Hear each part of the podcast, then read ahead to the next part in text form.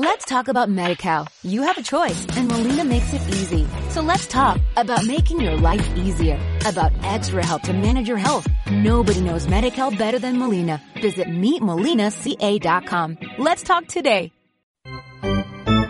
Comeza Tempo de Básquet, o programa de baloncesto de Ourenses y Radio, presentado e dirixido por César Fernández. Espazo patrocinado por Bots Car Service Talleres Estevez Sport, Pontebella Centro Comercial e Ocio, Dominos Pizza Ourense, Autoescuela Sanfran, Tamarindo Patio Bar, Academia Robapi, Loma Hamburger Delicatessen, Peugeot PSA Retail Ourense e polo Consello Municipal de Deportes, Consellería de Deportes do Concello Ourense. Ola, boas tardes a todos os queridos ointes de Ourenses e Radio. Benvidos un novo luns a Tempo de Básquet. Comezamos contándolles o que sucedeu no encontro que xogou onte o equipo da nosa cidade do Clube Ourense Baloncesto fronte ao ZT Real Canoe. A verdade é que mirando a clasificación igual algún podería pensar que o encontro iba a ser sinxelo, pero pese a que o COP tivo ventaxas importantes, a pelexa durou ata o final. Eso sí, vitoria para os galegos que lles permite continuar con esa boa racha de resultados. Imos xa, por tanto, a contarlles o que sucedeu onte no Clube Ourense Baloncesto 77, ZT Real Canoe 73 oitava vitoria da tempada, terceira consecutiva, a lograda onte no Pazo Paco Paz polo COB. O Canoe nunca se rendiu e pelexou outros derradeiros segundos, facéndolle sufrir os ourensáns. O primeiro período foi de moita anotación, sobre todo de tres.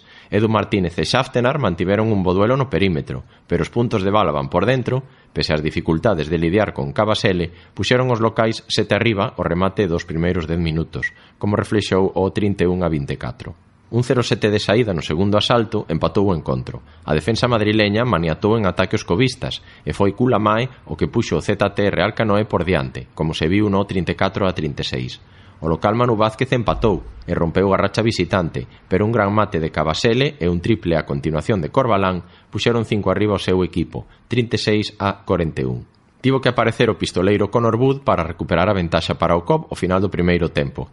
Tras tres triples do canadiense, rematou o segundo cuarto con 47 a 43. Tras o paso por vestiarios, Ott volveu ao parquet, estivo moitos minutos no banco tras dúas tempraneiras faltas, e aportando en defensa e tamén en ataque, onde anotou dous triples seguidos, o Cobb escapouse 55 a 45. A ventaxa local aínda creceu tras unha rigurosa antideportiva do escovista Ander Martínez sobre Alvarado e o bo facer de Balaban para chegar aos 15 puntos de tope, como se viu no 61 a 46.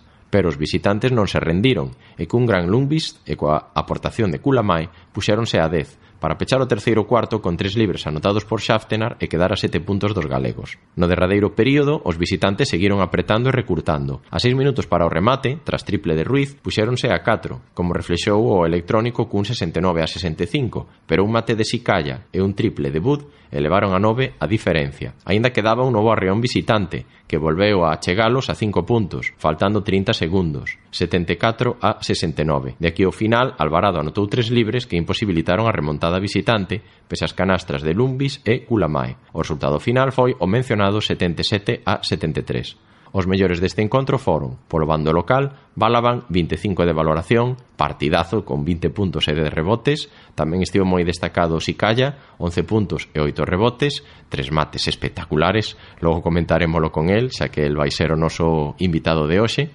Alvarado tamén estuvo moi boas cifras, sumando 5 puntos, 6 rebotes e 7 asistencias, e no apartado anotador destacamos a Edu Martínez con 14 puntos e Conor Wood con 12. Polo bando rival, por ZT Real Canoe, os máis destacados foron Lumbis, o mellor home do partido, 28 de valoración, 20 puntos, de rebotes, 4 asistencias e 3 roubos, partidazo tamén o que fixo o xoven xogador do equipo rival. Tamén destacamos a Cabasele con 11 puntos, 6 rebotes e 5 roubos e Xaftenar que anotou 11 puntos. O resto de resultados desta duodécima xornada de Liga Leboro foron os seguintes. Vide Travel Brand Mallorca 99, Leima Coruña 71, Leche Río Breogán 88, Melilla Baloncesto 84, ICG Forza Lleida 82, Marín Ence Peixe Galego 70, Afarion Almansa 86, Levitec Huesca 76. Tau Castelló 91, Delteco Guipúzcoa Basket 87, Liberbanco Viedo 82, Covirán Granada 81, Chocolate Estrapa Palencia 87, Cáceres Patrimonio de la Humanidad 86 e HLA Alicante 77, Carramimbre CBC Valladolid 81. Quitando algunha excepción, os encontros desta xornada a verdade é que remataron todos con resultados bastante axustados. Estes resultados deixan a clasificación da seguinte maneira. Líder en solitario, Carramimbre CBC Valladolid con 10 victorias. A continuación, segundo, del Teco Guipúzcoa Basket con 9, o igual que ten o terceiro, Chocolate Estrapa Palencia. No seguinte escalón veñen catro equipos con oito vitorias todos eles. Cuarto, Vide Travel Brand Mallorca, quinto, Leche Río Breogán, sexto, Leima Coruña e sétimo, Club Ourense Baloncesto. Os tres equipos galegos que están na parte alta da taua están aí empatados nesas posicións. Oitavo en solitario con sete vitorias, Cáceres Patrimonio de la Humanidad. Noveno tamén en solitario con seis vitorias, Melilla Baloncesto Décimo está Covirán Granada con cinco vitorias, o igual que un décimo HLA Alicante, duodécimo Levitec Huesca e décimo terceiro Tau Castelló. No seguinte peldaño atopamos a Afanion Almansa décimo cuarto con cuatro vitorias, o igual que décimo quinto ICG Forza Lleida e décimo sexto Liberbanco Oviedo e xa na parte baixa da táboa, un pouquiño máis descolgados, 17 ZT Real Canoe con dúas vitorias e 18 Pecha Cancelas, outro representante galego da Liga Leboro, Marín en Cepeixe Galego que soamente puido gañar unha vitoria. Desexámoslle tamén moita sorte ao Marín para que o igual que están os seus compañeiros galegos poida tamén ascender postos na táboa clasificatoria e lograr a ansiada permanencia, claro que sí. Os encontros da seguinte xornada que terán como protagonistas os equipos galegos son os seguintes. Leima Coruña, Carramimbre, CBC Valladolid o domingo 15 de decembro ás 6 da tarde. En Marín, o sábado 14 ás 7 da tarde, Marín Ence Peixe Galego, Afanion Almansa. Vide Travel Brand Mallorca, Leche Río Breogán xogarase o domingo 15 de decembro ás 7 da tarde. E por último o encontro que xogará o noso Club Orense Baloncesto nesta ocasión será en Melilla, por tanto Melilla Baloncesto, Club Orense Baloncesto o Benres 13 de decembro ás 8 cuarto da tarde. Imos agora contarlles a todos vostedes o que sucedeu na xornada duodécima que se xogou este fin de semana da Liga Endesa, Os resultados foron os seguintes. Montaquit Fuenlabrada 70, Valencia Basket 81, Iberostar Tenerife 85, UCAM Murcia 78, Retabet Bilbao Basket 82, Moraván Candorra 87, Unicaja Málaga 79, Herbalife Gran Canaria 76, Movistar Estudiantes 67, Casa de Mon Zaragoza 85, Quirolbet Basconia 87, Juventud de Badalona 86, Baxi Manresa 75, Fútbol Club Barcelona 84 e Real Madrid 104, San Pablo Burgos 93, sen esquecer, por suposto, o encontro do representante galego. Rematou da seguinte maneira: Mombus Obradoiro 82, co Sur Real Betis 73. Quinta victoria santiaguesa da tempada, que permítelle ao Obradoiro asentarse na zona media da clasificación, liderados por un Gran Calloway que chegou a 28 de valoración con 17 puntos e 6 asistencias, os composteláns conseguiron remontar tras chegar a perder por 9 puntos no terceiro cuarto para gañar o choque ante un rival directo na pelexa pola permanencia. O seguinte encontro do representante galego na Liga CB será o seguinte, domingo 15 de decembro a unha do mediodía, Herbalife Gran Canaria, Mombús Obradoiro, Imos agora contarlles como quedou a clasificación tras a disputa desta duodécima xornada na Liga Endesa. Líder, Real Madrid, de vitorias, igual que está de segundo o Barça. Terceiro, en solitario, Casa de Monzaragoza, nove victorias. A continuación veñen catro equipos empatados a sete victorias. Cuarto, Moraván Andorra, quinto, Juventud de Badalona, sexto, San Pablo Burgos e sétimo, Iberostar Tenerife. No seguinte escalón tamén hai catro equipos empatados. O oitavo, Valencia Basket, noveno, Quirolbed Basconia, décimo Herbalife Gran Canaria e un décimo Unicaja Málaga, todos eles con seis vitorias. Con cinco, duodécimo está Retabet Bilbao Basket e tamén con cinco, décimo terceiro Mombus Obradoiro, afianzándose aí en zona tranquila. Decimocuarto, UCAM Murcia con 4 victorias, igual que está o decimoquinto Montaquit Fuenlabrada, decimosexto co Sur Real Betis con 3, empatado co decimoséptimo e agora mesmo en posto de descenso, Baxi Manresa, e agora de pecha cancelas, Movistar Estudiantes con 3 victorias. Respecto a Movistar Estudiantes, as noticias que lle podemos dar é que un dos seus xogadores máis importantes, como é Darío Brizuela, a semana pasada cambiou de aires e foise cara ao Unicaja Málaga Por tanto, parece que vai a ter que reforzar o equipo estudiantil máis vendo que agora mesmo é o colista da clasificación. E agora imos a dar paso a uns consellos publicitarios para a continuación comezar os nosos minutos de entrevista co invitado que teremos hoxe, que vai ser o xogador do Club Orense Baloncesto, o francés Tomás Sicalla. Sintonizas Ourense Si Radio, Allariz, Avión e Comarca de Valdeorras. Hoy comprar ya no requiere esperas, viajar no requiere colas, tu trabajo se mueve contigo. Hoy tienes todas las soluciones en un clic.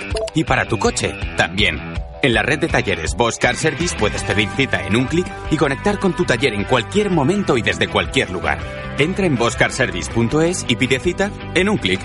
Talleres Estevez Sport, tu servicio oficial Bosch para Ourense. Ven a nuestras instalaciones en Avenida de Buenos Aires 32 y Parque Empresarial Vilamarín 38. Teléfonos 988 78 2408 y 988 21 22 11. Talleres Estevez Sport, tu taller de confianza. Solo hay algo más americano que el bisonte. Las nuevas American Legends. Unas pizzas con jugosas carnes, salsas barbacoa y el borde de queso crujiente.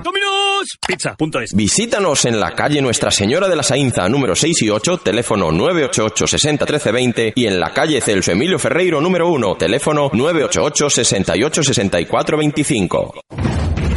O deporte é saúde. Practicar deporte de forma regular é bo para o noso organismo. Engánchate ao deporte. Un estilo de vida activo prevén enfermidades, mellora o noso estado de ánimo e aporta maior sensación de benestar, enerxía e vitalidade. Infórmate en deportesourense.com. Sempre co deporte. Consello Municipal de Deportes. Consellería de Deportes do Concello de Ourense. SR Tile, tu concesionario Peugeot en Ourense. Visítanos y disfruta de nuestra amplia oferta en vehículos nuevos y de ocasión. Nuestro servicio oficial de taller y distribución de recambios. Y ahora, con Peugeot Rent, alquila y conduce cualquier modelo de nuestra gama de vehículos. SR Tile Ourense, Rúa 6 Salvo 20A. Hoy comemos hamburguesas delicatessen Pruébalas y eligen la especial carta de la estación de Loman con ingredientes aptos para celíacos. y productos bioecológicos potenciando nuestros cultivos de Ourense. La estación de Loman reserva ahora para cenas de empresa, grupos, cumpleaños. Burger Café Bar en Montemedo 5, San Francisco. Loman sigue nuestro tren. ¿Necesitas un refuerzo en tus estudios? En Academia Robapi impartimos clases de apoyo particulares o en grupos reducidos. Primaria, ESO, bachillerato, selectividad, ciclos, universidad, clases de informática para todas las edades y también cursos online con novedades todos los meses que podrás consultar en nuestra web cursos.arrobapi.com. Nos adaptamos a las necesidades de cada alumno. Academia Arrobapi, Progreso 113, entrada por Herbedelo, teléfono 988 60 55 47 www.arrobapi.com. Tamarindo, Casa Cocina, atrévete a probarlo. Y Patio Bar, más que copas y música. Un lugar en que los detalles lo son todo. Selección de los mejores vinos, vermús, cócteles combinados. Una terraza en el corazón de la capital. Un lugar de encuentro para estar entre amigos. Una carta elaborada con dedicación. La mejor selección musical con actuaciones en vivo. Un universo pensado para ti. Tamarindo, Galicia Calidad y marca Q de calidad turística española. Plaza Mayor Ourense. Síguenos en Facebook. Autoescuela Sanfran, Centro de Formación Vial, todos los permisos de conducción, CAP, ADR, tacógrafo digital, curso de carretilleros, camión grúa y retroexcavadora, horario flexible, Autoescuela Sanfran, obtén el carnet de conducir en tiempo récord, en Ourense, calle Ramón Puga, número 28, teléfono 988 60 95 03 y en Maceda, calle Aureliano Ferreiro 25, 988 46 31 80, autoescuelasanfran.com.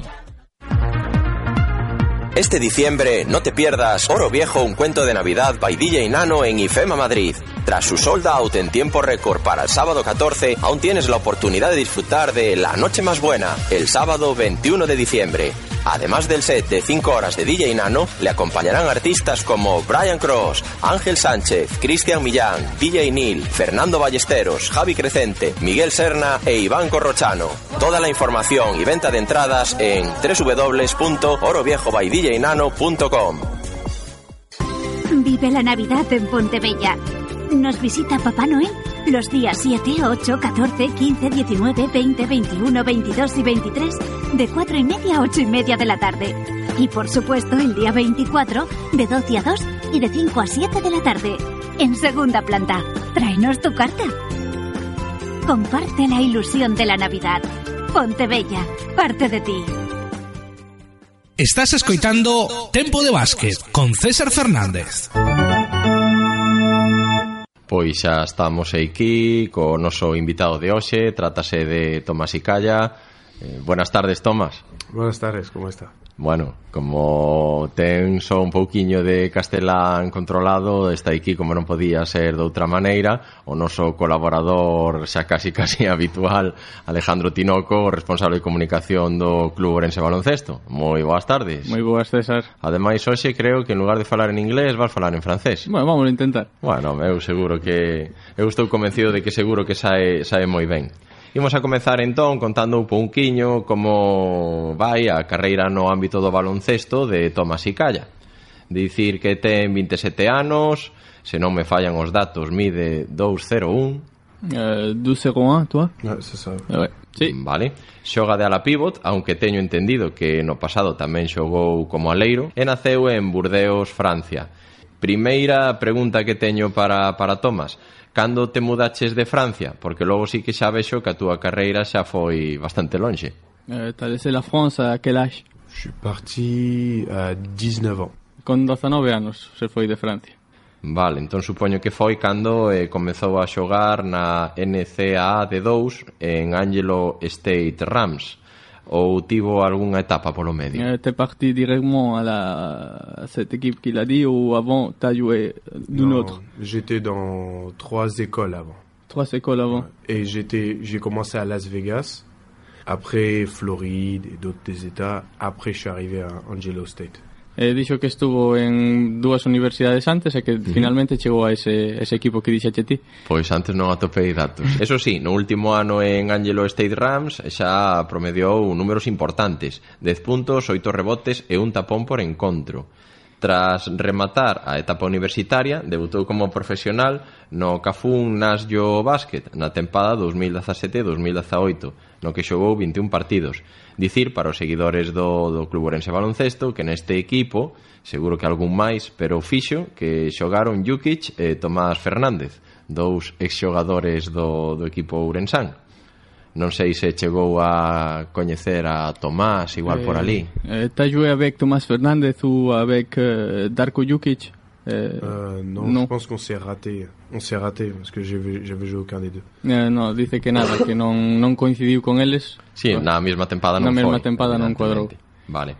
Colocámonos xa na pasada campaña 2018-2019 e Thomas xogou no Giesen eh, 46ers da Liga Pro A alemana que é que o equivalente ali á segunda división, e promediou 10 puntos e 5 rebotes en 19 minutos de xogo é un pouco o repaso da carreira de Tomás, agora xa estaríamos na actualidade, no que evidentemente é xogador do Club Ourense Baloncesto.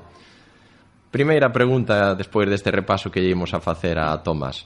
Tomás, como te decidiches a practicar baloncesto? Eh, como te, tu décides tu, de jouer au basket Qu'est-ce qui m'a poussé à jouer au basket Ouais, qu'est-ce qui t'a poussé à jouer au basket bah, euh... Je faisais pas grand-chose et ma mère m'a poussé à faire un sport et j'ai choisi le basket. Eh, dice que non facía gran cousa e que a nai empuxou no a xogar o baloncesto e que xogou. E con que anos comezou? A ver que laxe ta. Commencé à 12, 13 ans. Eh, 12, 13 anos.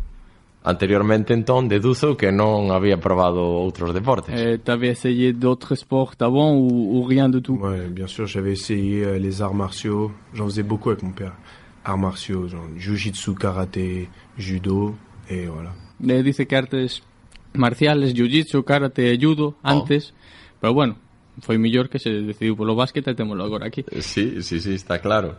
Tes algún referente na familia que tamén fose deportista ou o máis cercano foi a túa nai que te empuxou a, a comezar a adestrar? Eh, avant toi, il y avait quelqu'un dans ta famille qui a joué d'un sport au euh, niveau professionnel ou c'est toi le premier Euh, pas vraiment, non, je pense que je suis le premier. Me dice que na familia non houve ningún profesional, así que damos por suposto que sí, que foi a nai o que empuxou a sí, sí, entrar no está, mundo do deporte. está claro, está claro. Bueno, no pasado, antes de chegar aquí a xogar na Liga Leboro, seguías o baloncesto español? Avant de venir en Espagne, tu euh, as vu la Ligue ou... Ouais, je suivais plutôt la ACB avec euh, Barcelone, Madrid et les... J'essayais de voir les, euh, les équipes en Euroleague. eh, dice que vía sobre todo a CB polo Madrid e polo Barcelona e seguía os equipos españoles e eh, víaos na Euroliga pero, bueno, pouco máis.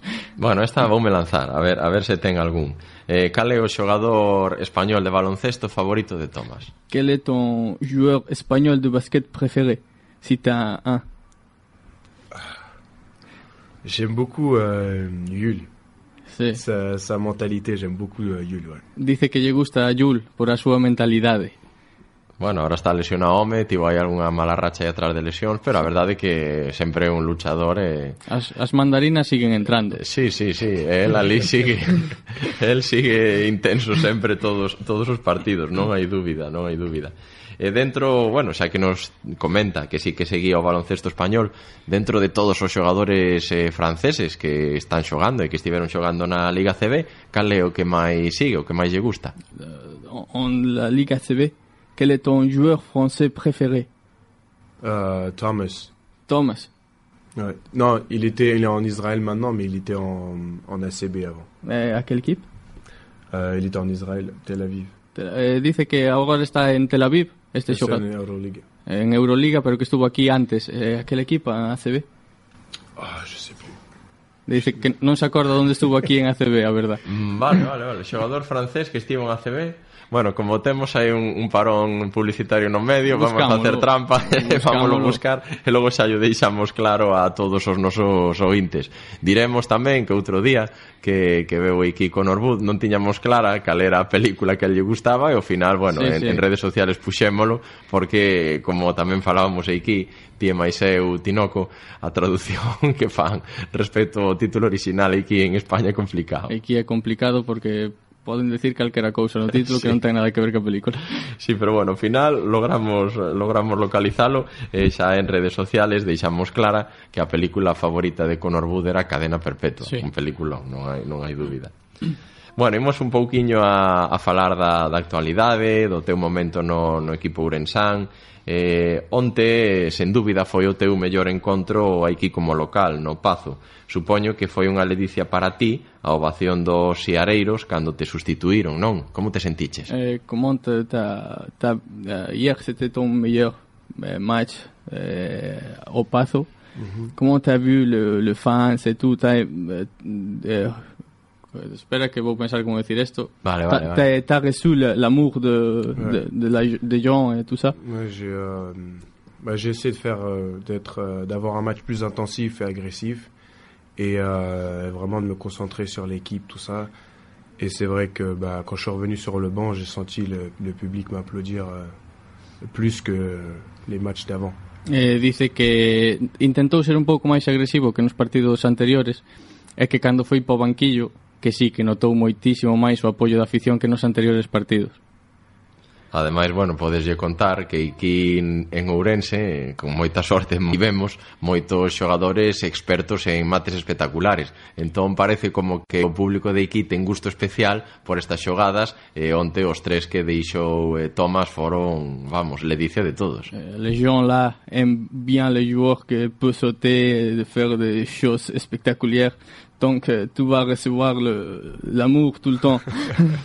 c'est parfait. Dice que perfecto. Que... Mais bon, après, euh, c'est euh, grâce à mes coéquipiers qui me poussent chaque jour et le coach, euh, on a vraiment un bon staff et ça m'aide beaucoup à m'améliorer et à vraiment utiliser mon potentiel à fond. Quoi. Eh, dice que, que ten que agradecerlle todo isto ao corpo técnico e aos seus compañeiros que están todos os días detrás del nos entrenamientos empuxando para sacar o seu máximo potencial e que parece que agora está está saindo a relucir.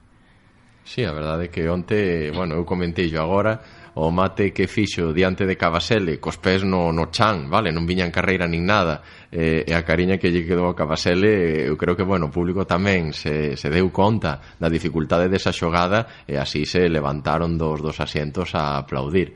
Eh, vendo ademais o ano pasado moitos mates espectaculares de, de Watson seguro que están desexando moitas tardes como a de onte por parte de, de Thomas. Seguro, seguro que sí porque como ti dis aquí os mates os mates levantan o público e Sí, sí, ser sí, o público metido no pazo é importante. Sí. Pregúntalle cal é o seu récord de mates nun partido. Euh, euh, le match qui t'a fait beaucoup de, euh, le plus de smash. Le, le smash qui m'a qui m'a quoi Euh, euh, esta fago ya en inglés. Vale, sí, Uh, como the queiras. games you made the most dunks. Oh man, And how many? I probably had. I probably had, it was in college. I probably had eight. Yeah, dice que probablemente foise na universidade e que foron oito. Caramba. Casi nada. Caramba. non recorda o partido, ou si? Sí? Eh, no, no, porque xa yo preguntei no, Vale, vale, eh, non, non, non tiña claro no, nada. Sabe o número e... Eh. Vale, vale, vale eh, Bueno, outra das súas especialidades tamén son os tapóns Que onte tamén houbo, houbo tamén bo repertorio eh, Recorda, Tomás, o partido no que fixo máis tapóns? Uh, the game you made most blocks Um, I mean, it doesn't really count. I was probably 13. We played a. No, we played. No, we played. I was 13. Ah, Yo you tenía 13, okay, 13 años. okay. Sí, sí, sí. But the team we played, I had 25 blocks. 20, 25. 25. Sí. 25. Ese eu me quedaba asustado con 13. Madre mía. Xa tiñas unha potencia de salto moi elevada, entendo. Euh, c'est quand t'avais 13 ans, euh, tu avais de la potence. Ouais, ouais, ouais. C'est ça. Et puis on jouait, je jouais des garçons, des, des gars beaucoup plus petits que moi. Donc je tendais juste les bras. Et, ça... eh, dice que, bueno, que tamén xogaba contra rapaces máis pequenos que ele que solo tiña que estender un pouco os brazos. Ah, así que... un pouco da abusón. Bueno, outra pregunta que tiña aquí para Tomás. Eh, despois de estar eh, xogando cando era máis novo na universidade, enseguida tivo o salto a Europa, xa debutou na, na Liga Sueca. Notou moita diferencia no cambio de estilo? Euh, euh, après de, de, des États-Unis, t'as été en Suède. T'as noté, t'as- vu la différence de niveau ou, ou pas? Ouais, il y avait une différence de niveau quand même. Il y avait une différence d'agressivité. Eh, dice que sí, que había una diferencia de nivel, pero sobre todo de agresividad. Parce que l'université, c'est très physique. Et euh, après, euh, l'Europe, c'est plus euh, tactique et c'est un basket plus réfléchi. eh, dice que en Estados Unidos era moito máis agresivo o xogo, máis físico, que en Europa é un xogo máis táctico, máis calmado. Así que sí, que notou bastante a diferencia. E logo, bueno, dentro de Europa xa leva tres países, Suecia, Alemanha e agora España. Tamén ve diferencias entre os eh, tres estilos. Premier la Suède, après l'Allemagne et maintenant l'Espagne. Tu vois la différence aussi Oui, oui, il y a quand même une grande différence. Et euh, je pense que l'Eboro, c'est euh, la ligue où j'ai, euh, la ligue où c'est la, la meilleure ligue dans laquelle j'ai joué des trois. Eh, dice que hai diferencias, sí, entre as tres e que considera a Lebouro a na que, na que estivo. Entón, a seguinte que tiña aquí para preguntarlle que era que estilo lle gusta máis, está claro que o de aquí o de, o de España. Sí, sí. E tamén crees que o estilo de aquí da Leboro o que mellor se adapta ao teu xogo, Tomás? La manière de jouer à la Leboro, c'est mieux pour toi ou, ou tu le vois pas comme ça euh, Je pense que c'est mieux pour moi, oui, parce que les choses elles sont plus simples. On a nos, nos rôles qui sont clairs, qui nous sont donnés, Et euh, on peut vraiment, comme ça, je peux vraiment me concentrer sur euh, ce que j'ai à faire et pas avoir le, trop de réflexion sur le, le terrain. Eh, dice que, que sí, porque os roles están máis definidos aquí en España e que non ten que concentrarse noutras cousas que non o competen a él, que uh -huh. il céntrase no seu traballo eh, ten que facer eso ben, eh, perfecto. E dice que sí, que se lle adapta mellor esta liga quizás que as, as demais. Vale, vale, perfecto, entendido. Eh, outra pregunta que tamén tiña para ti, Tomás, é se nestes encontros pasados nos que participaches menos co equipo e máis coa lesión dun xogador interior como Serrano, eh, en algún momento, pois, como que estabas un pouco frustrado ou un pouco, non enfadado, pero bueno, como un pouco frustrado sería a palabra, ou se ti entendías que igual neses encontros as túas aptitudes non eran as mellores para o equipo. Eh... Bueno, falle ti un, un, un resumen. de, de match avant, ça fait 3-4 matchs, quand t'as pas joué beaucoup, Ouais. tout te sent bien ou mal, mais tu, tu comprenais la situation de pas jouer ou, ou ouais. pas Ouais, je comprenais totalement. Et euh, il fallait que, que je puisse vraiment euh, prouver que je puisse m'adapter au jeu espagnol. E uh, ustedes que no, dice que me deixa traducir esta parte. Eh, dice que sí, que a comprendía porque entendía que tiña que seguir adaptándose pouco a pouco ao xogo español e que entendía non xogar neses momentos. Et puis euh, après avoir fait mes preuves, de, de pouvoir vraiment euh, montrer euh, de quoi je suis capable euh, les week-ends. Je comprenais totalement la situation pour laquelle je jouais pas en fait. É que sabía o que tiña que demostrar é que entonces foi cando comprendeu que o que tiña que facer como comportarse o día de partido o que Ajá. tiña que facer o día de partido, así que... Bueno, resultados xa os vimos onte, sí, sí, sí. Espe espectaculares. Sí sí, sí, sí.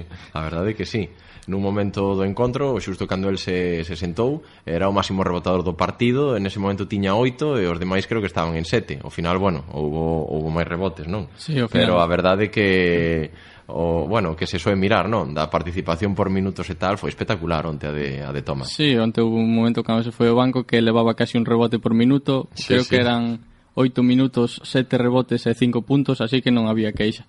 Sí, sí, a verdade é que, bueno, onte, onte está claro que fixo un auténtico partidazo. Supoño que agora nos adestramentos, ao principio de tempada, cando estaban todos os xogadores interiores sanos, el, eh, nos, bueno, nos emparellamentos que fan para adestrar, tocaríalle máis pelexar con, con Kevin Van Wyk. Agora supoño que está pelexando máis con Edu Martínez.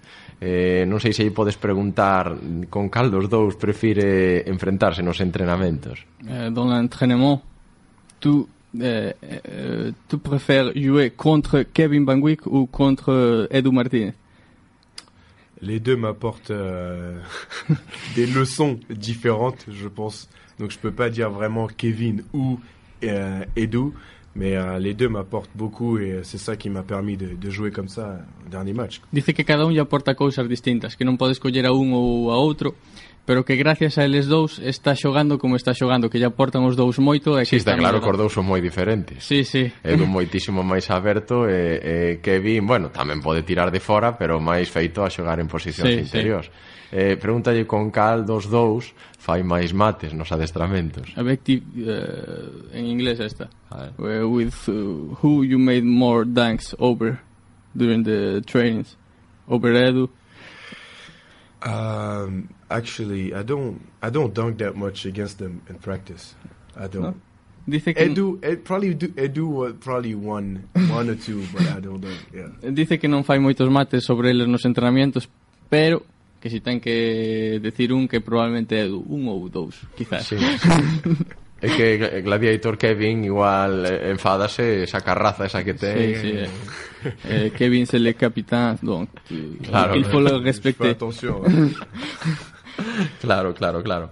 Eh, bueno, seguinte encontro que, que vos toca contra Melilla, un desplazamento sempre difícil e ademais parece que Serrano aínda non vai estar recuperado e eh, sí que vai ter unha nova peza o equipo rival como é Bulic non sei se xa onte cando remotou o encontro xa estaba despensando no, no seguinte rival en este caso ti se estabas pensando en Bulic ante ese partido que pode que vos toque enfrentaros un ao outro Euh, cette semaine, on joue euh, contre Melilla. Ils ont signé Bullies, que c'est un 4. Et tu penses à lui euh, beaucoup ou pas maintenant Non, je pense pas aux joueurs euh, personnellement. J'essaie vraiment de me concentrer sur euh, mon propre travail. Et euh, je te laisse traduire cette partie. Eh, dice que non pensa no xogador, pensa no equipo en general e no, no seu traballo. Et euh, je pense aussi que voilà, après c'est bien de, de connaître son ennemi, de savoir l'étudier euh, pour savoir ce qu'on ce qu'on va faire sur le, le- le match prochain. Mais c'est vraiment si je fais mon travail et que je connais à peu près son jeu, je me fais pas de soucis. J'évite de trop me concentrer sur le, le joueur en lui-même. Parce que nous aussi, on a nos forces et on, on a nos armas dans notre equipo. Eh, dice que non pensa o que decía antes, que non pensa no xogador en concreto, pensa que hai que conocer o enemigo, eh, conocer os seus puntos débiles pero que non pensa moito no, no xogador específico. Individualmente, Individualmente. Bueno, que... eu dicía Bulich porque a novidade, sí, evidentemente sí. Melilla ten máis recursos, claro que sí. Vamos. E tamén di que nós temos os nosos recursos e os está, nosos claro. puntos fortes, así que hai que concentrarse no traballo e xa está. Bueno, esta, esta fago xa ti, aunque igual tamén ten máis información Tomás. Non sei como vai a recuperación de Serrano. Hai algunha novidade? Xa se sabe algunha data na que máis ou menos pode estar disponible? Non temos data, pero bueno, esperamos que pronto. Esperamos que pronto unha lesión complicada e que ir pouco a pouco sin forzala. Bueno, eh. a verdade é que de momento o equipo está está dando do de pecho, que se di, non? Sí, sí. Está facendo un moi bo traballo. Bueno, pois imos agora a aproveitar para deixarlles a todos os nosos ointes co derradeiro corte publicitario do programa de hoxe e logo xa continuamos aquí con esta entrevista. Sintonizas Ourense Si Radio, Allariz, Avión e Comarca de Valdeorras. Why don't they... SR Tile, tu concesionario Peugeot en Ourense. Visítanos y disfruta de nuestra amplia oferta en vehículos nuevos y de ocasión. Nuestro servicio oficial de taller y distribución de recambios. Y ahora, con Peugeot Rent, alquila y conduce cualquier modelo de nuestra gama de vehículos. SR Tile Ourense, Rúa Seixalvo 20A. Tamarindo, Casa Cocina, atrévete a probarlo. Y Patio Bar, más que copas y música. Un lugar en que los detalles lo son todo. Selección de los mejores vinos, vermús, cócteles combinados. Una terraza en el corazón de la capital. Un lugar de encuentro para estar entre amigos. Una carta elaborada con dedicación. La mejor selección musical con actuaciones en vivo. Un universo pensado para ti. Tamarindo, Galicia Calidad y marca Q de calidad turística española. Plaza Mayor Ourense. Síguenos en Facebook.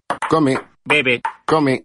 Bebe. Y podemos estar así todo el día, por 7,25. Come y bebe sin límites por solo 7,25. Pizza.es. Visítanos en la calle Nuestra Señora de la Sainza, número 6 y 8, teléfono 988 60 13 20 y en la calle Celso Emilio Ferreiro, número 1, teléfono 988 68 64 25. Autoescuela Sanfran, Centro de Formación Vial, todos los permisos de conducción, CAP, ADR, tacógrafo digital, curso de carretilleros, camión grúa y retroexcavadora, horario flexible, Autoescuela Sanfran, obtén el carnet de conducir en tiempo récord, en Ourense, calle Ramón Puga, número 28, teléfono 988 60 9503 y en Maceda, calle Aureliano Ferreiro 25, 988 46 31 80, autoescuelasanfran.com. O deporte é saúde. Practicar deporte de forma regular é bo para o noso organismo. Engánchate ao deporte. Un estilo de vida activo prevén enfermidades, mellora o noso estado de ánimo e aporta maior sensación de benestar, enerxía e vitalidade. Infórmate en deportesourense.com. Sempre co deporte. Consello Municipal de Deportes. Consellería de Deportes do Concello de Ourense. Hoy comprar ya no requiere esperas. Viajar no requiere colas, tu trabajo se mueve contigo. Hoy tienes todas las soluciones en un clic. Y para tu coche, también. En la red de talleres Bosch Service puedes pedir cita en un clic y conectar con tu taller en cualquier momento y desde cualquier lugar. Entra en boschcarservice.es y pide cita en un clic. Talleres Estevez Sport, tu servicio oficial Bosch para Ourense. Ven a nuestras instalaciones en Avenida de Buenos Aires 32 y Parque Empresarial Vilamarín 38. Teléfonos 988 78 2408 y 988 21 22 11. Talleres Estevez Sport, tu taller de confianza. Los sonidos electrónicos de ayer y de hoy han llegado a Ourenses y Radio. Hola, soy DJ Caesar. Y yo, DJ Vespi. Os esperamos todos los sábados a las 9 de la noche en Dance Floor. Tu programa de música electrónica y Remember, novedades, colaboraciones, el top de lo que más rompe. Junto con los temazos Remember que marcaron una época. En Dance Floor, todos los sábados a las 9 de la noche en Ourense Sí Radio.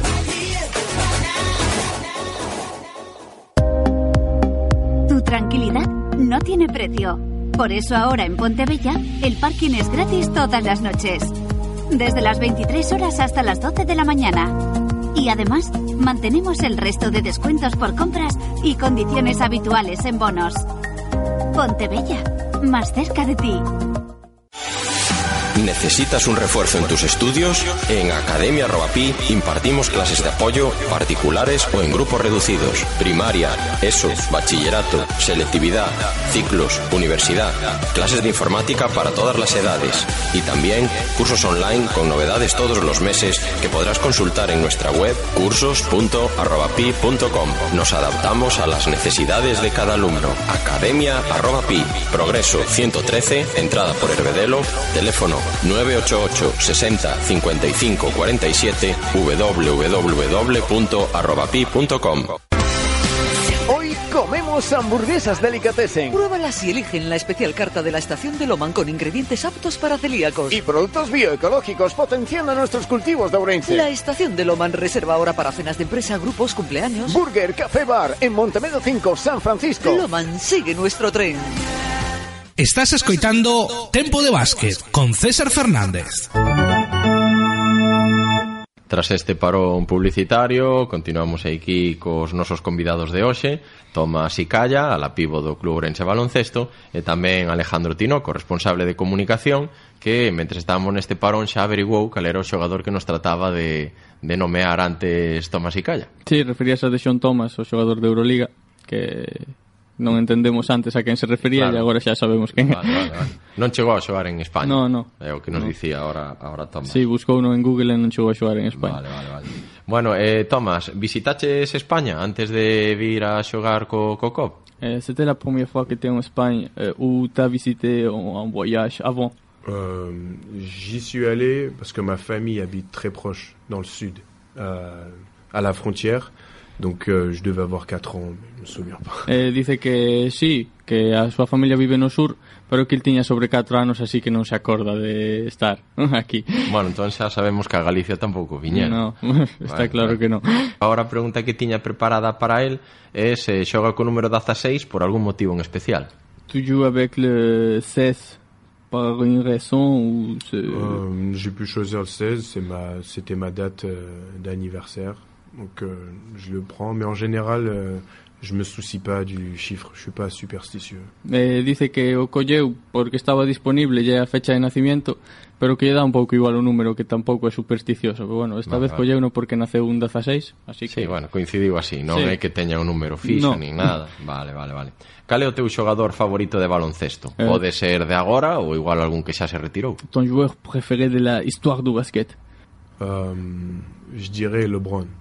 LeBron James. ouais. eh, Dice que Lebron, un clásico. Está, está en forma, eh? está Sí, en forma sí, sí, Lebron, está- aínda con 35 anos está, está en forma. Entón dilles é seguidor dos Lakers, que ahora están en moi boa racha. Eh, T'aimes le Lakers ou... Ouais, ils ont une très bonne équipe et ils ont, ils ont le potentiel de pouvoir prendre le trophée cette année. Ils ont une équipe intéressante, je trouve. Et c'était ton équipe préférée de la NBA ou, ou pas? Bah, je- on va dire, je suis plutôt LeBron. Eh, eh, dice que que lle gustan os Lakers e que cree que van eh, que teñen un gran equipo para poder competir polo título e do equipo favorito dice que é donde xogue LeBron. Onde xogue Lebron, eso, eso ata, ata me parecía, ata me parecía a mí. E cree entón que son? Favoritos a gañar o título? Eh, pour toi, ils sont le le meilleur équipe de la NBA pour gagner la compétition cette année.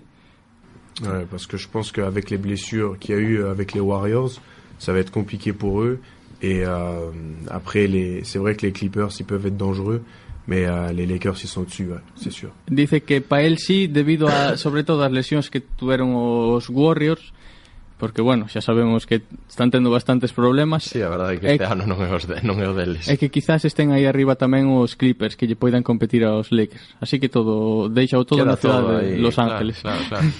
eh, comenta entón a, a Thomas se seguidor habitual da, da NBA. Euh, tu Parece que sí. te- tu vois la, la NBA, tu la, la vois beaucoup ou pas Euh, avec les heures de décalage, c'est compliqué, mais je sais que le dimanche, par exemple, ils jouent assez tôt, et euh, je, ouais, j'essaie de regarder quand je peux. quoi. Eh, dice que debido aos horarios, a diferencia de horarios, é complicado, pero que sí que sabe que os domingos hai un partido a unha hora eh, decente, pero que sí, que cando pode vela, vea. Saudamos aquí a Diego Seara, colaborador habitual nas retransmisións, que é un fan dos partidos dos domingos tamén da, da NBA. Da, da NBA e dos Spurs. Sí, bueno, dos Spurs a eso xa casi casi que, que lle vai aí na sangre, non?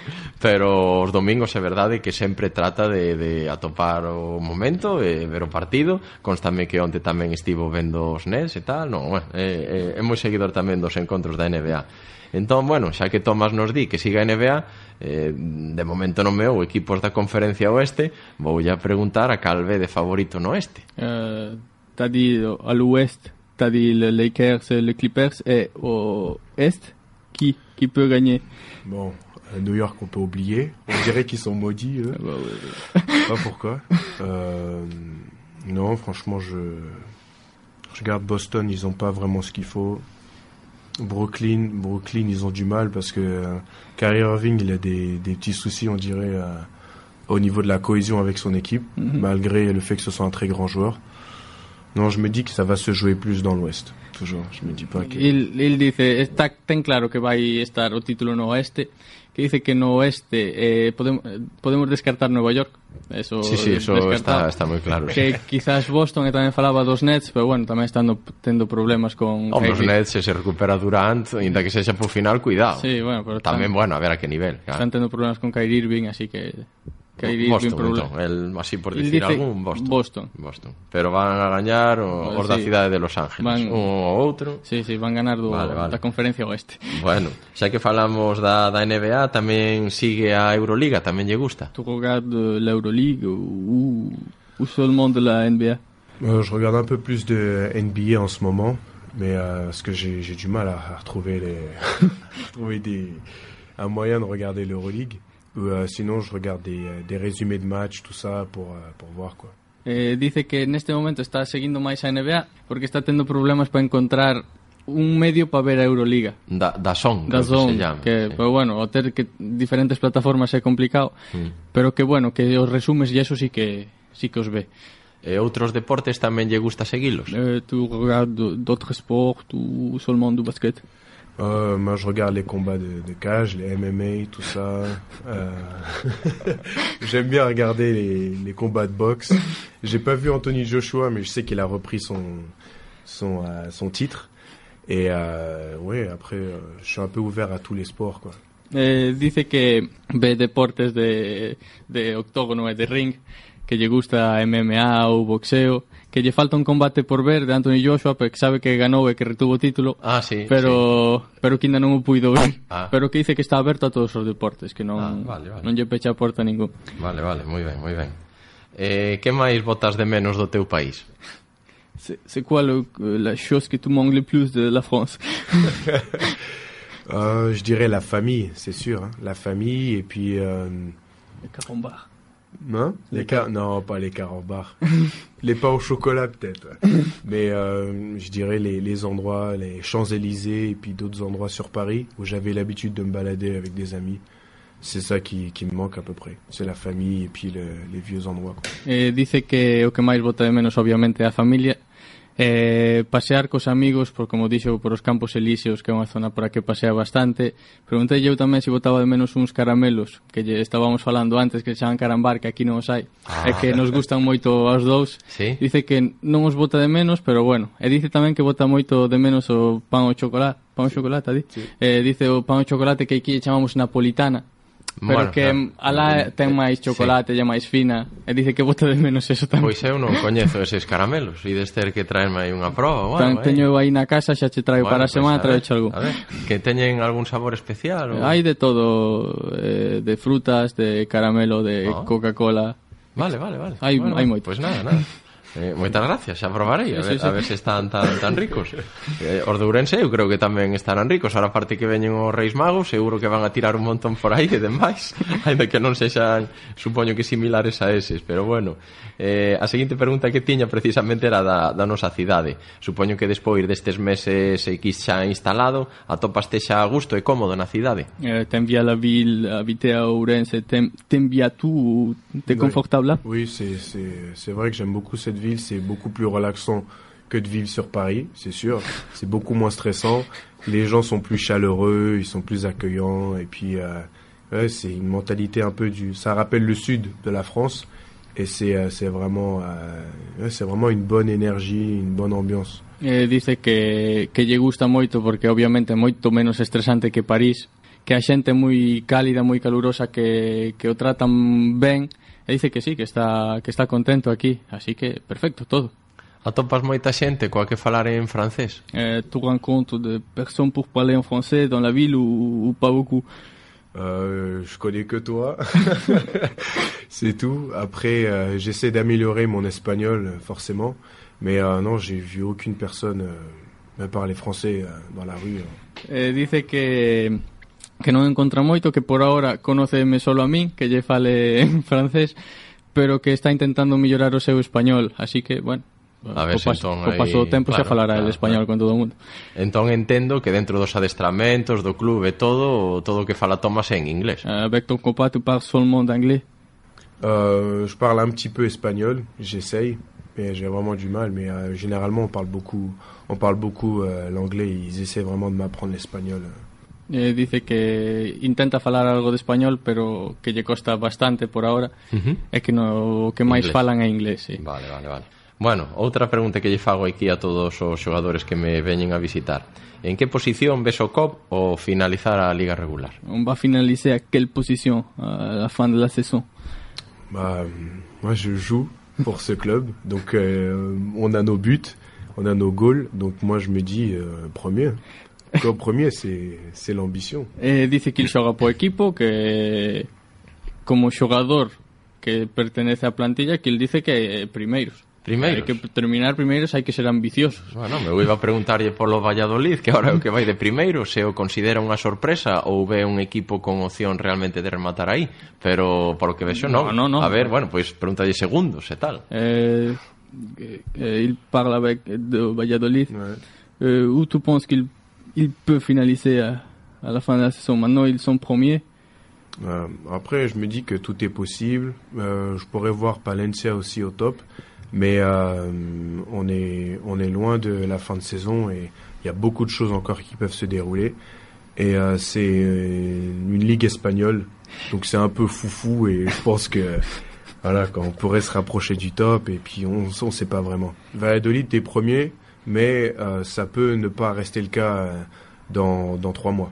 Eh, dice que eh, ve tamén a Palencia, que pode terminar arriba, pero que nesta liga eh, que non ve claro favorito, que que hai moito similar, eh, que están sí, moi moita parellos, igualdade, moita sí, igualdade, sí que agora están primeiros, pero vai tú saber onde en tres meses, que queda moita liga por bueno, diante. Bueno, entón nomeou a Palencia, un sí. dos equipos que ve aí tamén candidatos sí, sí. ao ascenso, que era outra pregunta que tiña aquí. E bueno, visto que xa estamos rematando o noso tempo, voulle preguntar aquí pola música do vestiario.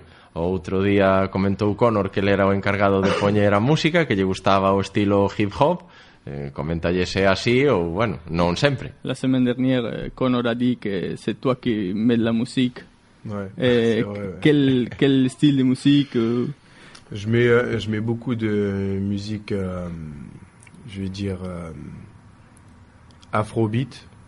Afrobeat, dice. Et euh, après, les, je mets beaucoup aussi de musique euh, latina. Et puis, euh, je suis le DJ.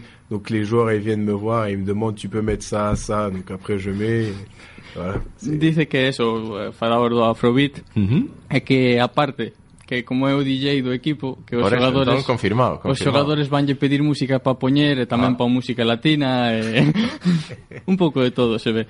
Vale, vale, está ben, está ben. Entón xa queda como DJ oficial do COB nesta tempada, Tomás e calla. DJ Air France. Moi ben, moi ben. bueno, mira, eso xa te adiantaches ti, casi que era a última. Se sabe xa que se lle chama con ese apodo e se lle gusta. Eh, T'aimes bien que la, la, te- t'appellent Air France Ouais, c'est euh, vrai qu'on m'appelait comme ça aussi en France par moment. Mais euh, je trouve ça assez marrant, ouais. C'est quelque chose. Eh, dice que si que non lle molesta, que xa lle chamaron algunha vez en Francia en algunha etapa, que pero dice que lle chama a atención, que é algo que lle dá así que lle fai Bueno, gracia. Está ben, está ben.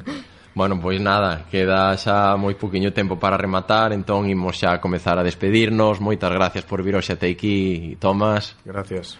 Moitas gracias, como non, Tinoco. Ti, Oxe, en francés tamén. Sí, bueno. Vai a ver que poñerte algún novo reto aí, non no, sei, no, xa, japonés. Ou... Chegamos ao límite, creo.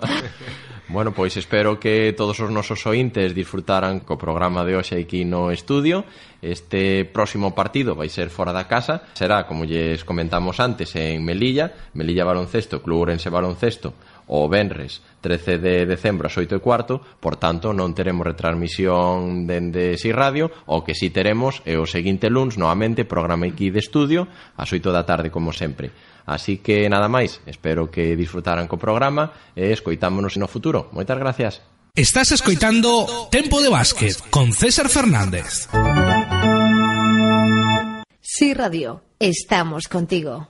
Let's talk about MediCal. You have a choice and Molina makes it easy. So let's talk about making your life easier, about extra help to manage your health. Nobody knows MediCal better than Molina. Visit meetmolinaca.com. Let's talk today.